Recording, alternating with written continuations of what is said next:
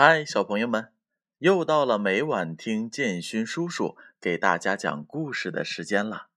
今天呀是六一国际儿童节，建勋叔叔首先要祝愿所有的小朋友们节日快乐。不知道这个六一儿童节，小朋友们都是怎样度过的呀？建勋叔叔啊，知道有的小朋友得到了爸爸和妈妈送的礼物。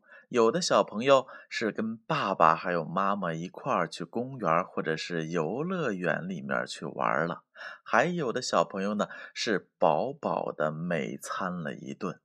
那小朋友们玩了一天，你们是否已经累了呢？那接下来就请乖乖的躺在床上听建勋叔叔今天的故事吧。那从今天开始呢？建勋叔叔要给小朋友们读一本书，书的名字叫做《中外民间故事》。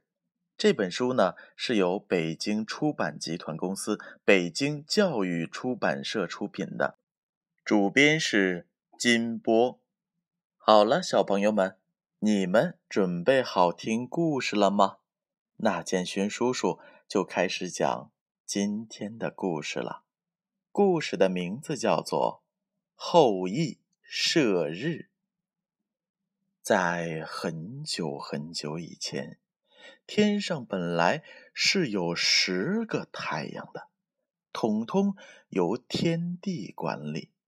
天帝命令他们每天只能有一个出来值班，因此天上每天也就只有一个太阳出现。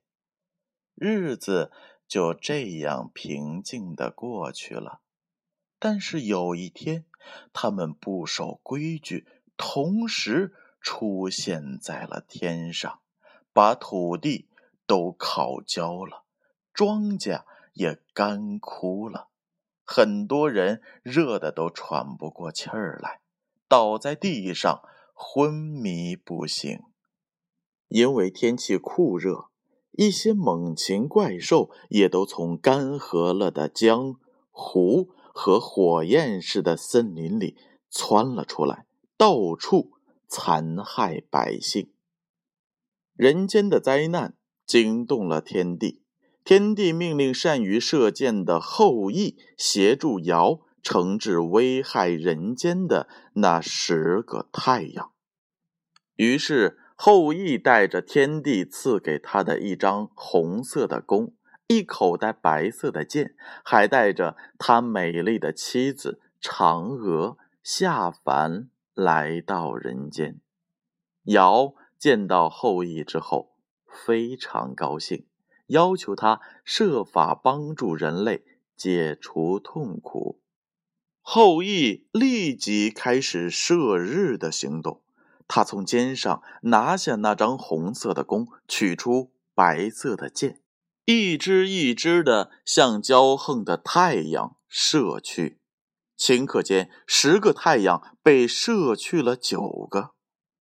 尧认为留下一个太阳对人民有用处，于是便阻止了后羿的继续射击。这就是著名的。后羿射日的故事，但是后羿的丰功伟绩却遭到了其他天神的嫉妒。他们到了天帝那里去说后羿的坏话，终于天帝渐渐疏远了后羿，最后把他永远的贬到了人间。受了委屈的后羿和妻子嫦娥。只好隐居在人间，靠后羿打猎为生。好了，小朋友们，这就是后羿射日的故事。这则故事告诉我们，后羿真是个英勇的大英雄，帮助人类射掉那九个太阳。希望小朋友们要像后羿那样。做一个勇敢的好孩子。同时呢，建勋叔叔还要教大家两个词汇。第一个词汇是骄横，骄横的近义词是骄傲，它的反义词是谦虚。小朋友们，你们记住了吗？骄横的近义词是骄傲，反义词是谦虚。好啦，小朋友们，在六一儿童节即将结束的这个晚上，建勋叔叔还要最最衷心的。祝愿所有的小朋友们节日快乐！